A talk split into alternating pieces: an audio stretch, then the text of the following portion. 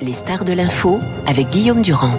Tout à l'heure avec Fogg, nous parlerons euh, bien évidemment de la situation en France et avec Christian Macarian des rumeurs concernant la santé de Vladimir Poutine et les menaces directes de l'Iran après de nouvelles caricatures donc euh, dans Charlie Hebdo. Mais nous sommes en direct avec Frédéric Souillot, secrétaire général de Force ouvrière que je salue. Je citais tout à l'heure euh, une phrase qui est vôtre. Si pour Emmanuel Macron c'est la mère des réformes, pour nous ce sera la mère des batailles, ce qui signifie quoi clairement? Bah, ce qui signifie que euh, discussion, euh, concertation, ce que nous avons eu, ouais. nous avons écrit pas de recul de l'âge de départ, pas d'allongement de la durée de cotisation. Mm. Et si Emmanuel Macron veut en faire sa mère des réformes, et j'ai eu l'occasion de lui dire euh, début avant le premier tour de l'élection législative, Mhm. bah, pour nous ce serait la mère des Alors, Est-ce que vous avez dit exactement la même chose à Madame Borne Est-ce qu'elle vous a proposé quelque chose en dévoilant quelques éléments de ce qui serait euh, mis sur la place publique le 10 janvier? Alors, elle n'a pas dévoilé beaucoup d'éléments.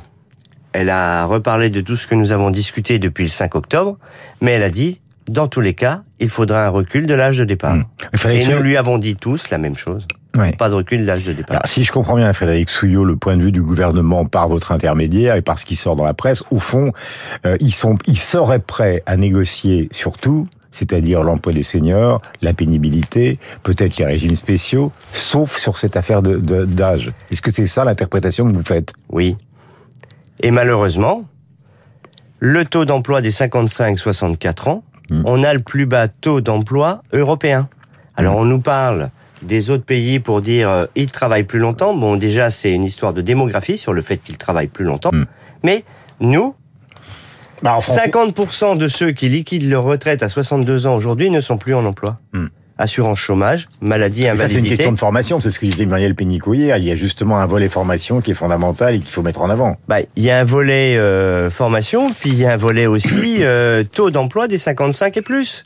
Aujourd'hui, c'est pas admissible que dans les entreprises, on se débarrasse des 55 ans et plus qui ont l'expérience et les compétences. Oui, mais Dussopt dit ce matin dans le Parisien que justement, c'est une des choses qu'il vous a proposé, c'est qu'il y a un indice qui soit obligatoire dans les entreprises sur le taux d'emploi des seniors, et si jamais cet indice n'est pas publié, il y aura sanction. Donc c'est une réponse.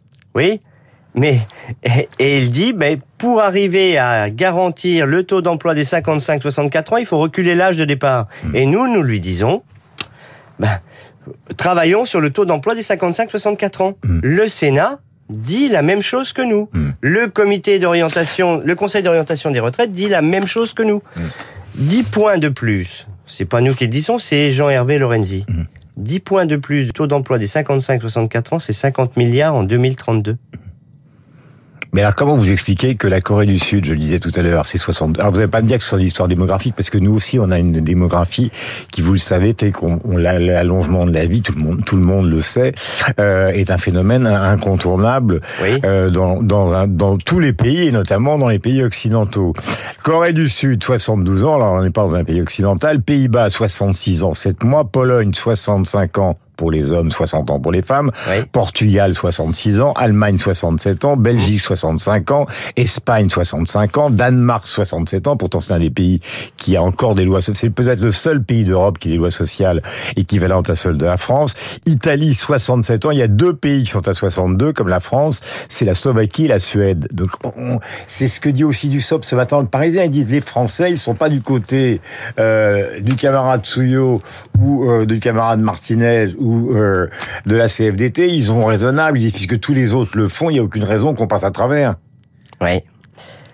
En même temps, dans ces pays-là, Ah, vous revoyez, vous faites du en même temps comme. euh, oui, oui, je fais du en même temps parce que les, les arguments tiennent pas. Est-ce que eux, dans les années 80, ils sont passés à la retraite à 60 ans? Est-ce qu'ils ont fait ce choix de société? Non. Et aujourd'hui, nous, même à 62 ans, 50% de ceux qui liquident leur retraite ne sont plus en emploi. Oui, mais c'est pas parce que ça a été fait en 81 par Mitterrand que ça devient la table de la loi. C'est pas. La retraite et notre protection sociale collective, Hmm. c'est le Conseil national de la résistance, pas celui de la refondation, Hmm. qui l'a mis en place après la guerre mondiale. Mais c'est quoi? Notre protection sociale collective, elle nous prend de la naissance jusqu'à notre mort. Et entre les deux, bah, il y a la retraite. mais Macron dit tout ça va, va euh, Euh, oui. si on ne fait rien, Ah bon dit-il, le système, puisque vous parlez du Conseil national de la résistance, le système de retraite de par, euh, Par répartition. par répartition, qui est le système français, parce qu'il n'y a pas de système privé. hein. Non. Euh, il dit si, si jamais on ne fait rien, ça va finir par exploser. Ah bon? Quand? Non, bah, 2030, il dit. Ah bon? 2030, si on n'arrive pas à l'équilibre, on Eh ben, qu'on augmente de 10 points les 55-64 ans et ça fait 50 milliards en 2030. Mm. Mais les, les mêmes économistes qui lui disaient qu'en Mm. 2020 et 2021, on serait déficitaire de 4 milliards. Mm. Ouais. On est excédentaire de 3. Mais qu'est-ce que, enfin, il y a une chose que C'est l'emploi et les cotisations qui font euh, notre système par répartition. Ben, conditionnalité des aides publiques, si jamais... Mais est-ce que je euh, peux vous demander, à titre personnel, Félix Fuyot, est-ce que ça vous dérange de travailler jusqu'à l'âge de 64 ans? Parce que c'est quand même un enrichissement, le travail. Alors, Parce que là, on, ici, il y a presque une question. D'abord, je, suis ravi de recevoir le syndicalisme, mais je parle aussi à l'homme. 64 ans aujourd'hui, comme vous le dites, euh, il y a beaucoup de gens qui sont virés par les DRH dans les entreprises très jeunes et qui aimeraient continuer à travailler. ouais. Donc c'est pas, c'est pas une, c'est pas une infamie de travailler à 64 ans. Mais aujourd'hui, tous les salariés qui sont volontaires et qui veulent travailler plus qu'à 62 ans, jusqu'à 70 ans, ils peuvent le faire et l'employeur ne peut pas les empêcher. Hmm. Donc si tous ceux qui se sentent très très bien au travail, qui n'ont pas un travail pénible et qui Hmm. pensent que c'est un enrichissement, peuvent continuer à travailler jusqu'à 70 ans. Hmm. L'âge de la mise à la retraite, Donc vous voulez pas d'âge pivot, quoi. Vous voulez pas d'âge pivot. ah non, je veux pas d'âge pivot. Voilà. Mais est-ce que vous avez, par exemple, réuni l'intersyndicale pour savoir ce que vous alliez faire et quand? Alors, l'intersyndicale va se réunir euh, lundi. Oui. Alors on s'est réunis déjà plein de fois. Depuis mi-juillet, on a fait plein de communiqués de l'intersyndicale. Oui. Et à chaque fois, il ne manque aucune organisation. Mm. Et le dernier communiqué de l'intersyndicale dit pas de recul de l'âge de départ, pas d'allongement de la durée de cotisation. Parce que... Mm. Mais ça, est-ce que ça débouche sur une manifestation dont vous auriez la date à peu près aujourd'hui Alors non, nous n'avons pas la date aujourd'hui. Mais par contre, le 10, les numéros 1 de toutes les organisations syndicales françaises, Mm. on se réunit pour décider où, quand, comment. Donc ça, ça aura lieu le 10, juste après la révélation du projet par Mme Borne. Oui, parce qu'aujourd'hui, euh, il y a beaucoup de si dans le projet. Hmm. Et euh, il y a plein de choses que nous ne connaissons pas. Et donc, est-ce que vous considérez que le calendrier qui est donné, c'est-à-dire euh, passage à l'Assemblée nationale, enfin au Parlement globalement, disons au mois de mars, et adoption du projet à l'été, c'est quelque chose contre lequel vous mettrez toutes vos forces? Oui. Ben, la mère des réformes, la mère des batailles. Hmm. Mais vous pensez qu'Emmanuel Macron, puisque vous l'avez rencontré, en fait une obsession? Ou est-ce que c'est? Parce que c'est pas le problème des patrons, forcément. Hein. Non, mais c'est... Alors, vous voyez euh, ce qu'il y a de, de, de drôle, même si ça ne l'est pas. Aujourd'hui, personne ne demandait cette réforme. J'ai débattu euh, avec des dirigeants euh, patronaux euh, pas plus tard qu'il y a deux jours. Ah non, mais nous, on n'était pas demandeurs de la réforme. Mm. Bon, alors, qui était demandeur de cette réforme? Personne Puisque c'est pas l'équilibre Enfin, financier. ça, ça a existé dans tous les programmes politiques, euh, en Oui. tout cas les plutôt les programmes politiques de droite depuis maintenant 15 ans, 20 ans. Ils ont dénoncé la réforme, la, la retraite à 60 ans de François Mitterrand. Mmh. Euh, ils ont dénoncé les 35 heures, considérant que c'est totalement éco- anti-économique. Vous le savez. Donc ce débat en France, il a eu lieu depuis je ne sais pas combien de temps. Oui. Donc on est au moment du réajustement.